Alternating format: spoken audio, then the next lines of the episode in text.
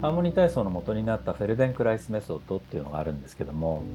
このフェルデンクライスさんのやったことで面白いエピソードがあります。それはまあフェルデンクライスさんが出ていたダンスパーティーでの話なんですけどもダンスが踊れない、えーと、ダンスパーティーの主催者がいて大金持ちの人ででその人がダンスパーティーを主催するんですけど本人は絶対踊らなかったんですね男性で。でなんで踊らないのって言ったらあの自分はダンスが苦手だからだとかって、まあ、言うとそこにダンスの先生だったですかねがいて分かったわって言って電気をパチンって消しちゃったんですよねそのダンスホールの。でそしたらその男性をホールに連れ出して一緒に踊ったんですって真っ暗なまま。そしたら誰かがまた「なんか暗いわ」とかって言って電気をつけたらその人は恥ずかしがってまた引っ込んじゃった。でまた次の時にその人はあの同じように踊ってなかったんでまた先生が電気をパチンって消してでまた真っ暗の中でその人を連れ出して一緒に踊ったんですってでまた誰かがつけちゃってでまた引っ込んだで3回目の時にはそのオーナーは自分で踊り出してたっていうエピソードがあってでそのまあフェルデンクライスはそういうことをやろうとしてるんですよっていうことを言ったんですよね。つまりどういうことかっていうとあの誰かがちゃんとダンスのやり方とかを教わらなく教えなかったとしてもその人が人目を気にせずに踊れるっていうような環境さえあれば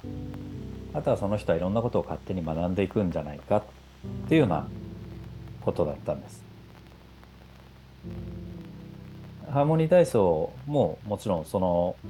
レッスンのスタイルに準じてますのでレッスンやるときに目を閉じてやるんですよね多くの場合。特にお休みハーモニーって他の人の姿がありませんし僕の声だけで動いていただくので自分が合ってるのか間違ってるのかということはわからないかもしれませんけど少なくとも他の人と比べるっていうことはあんまりないと思うんですね。これが鏡があったり他の人が周りにいたりするとちょっと周りの人が気になるじゃないかなと思うんです。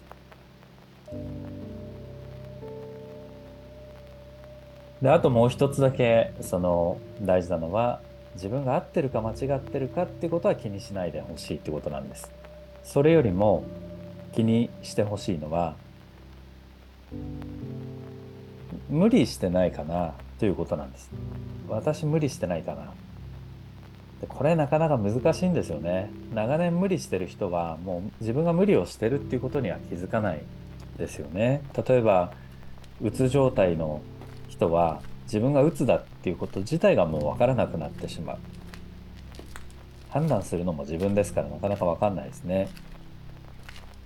なのでこれに対して野口道蔵っていう野口体操っていうのを作った野口道蔵っていう人がいるんですけどこの人は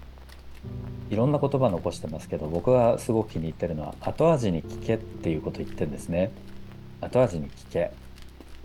つまりこれ食べたいなと思って食べても後味が良くなかったらそれはもうやめとけ。次はやめとけって言うんですよね。